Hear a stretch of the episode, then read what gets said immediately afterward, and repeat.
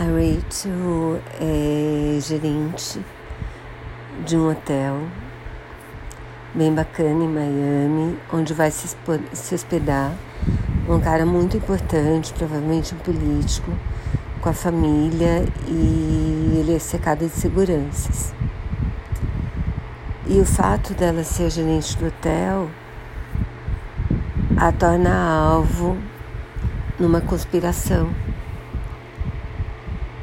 e ela tá a caminho, ela não tá no hotel, mas tá a caminho do, do hotel, vindo de uma outra cidade, porque ela foi pro enterro da avó. Bom, não posso contar muito, porque na verdade boa parte do, do filme se passa nesse voo. E depois ainda tem a parte terrestre quando ela chega em Miami.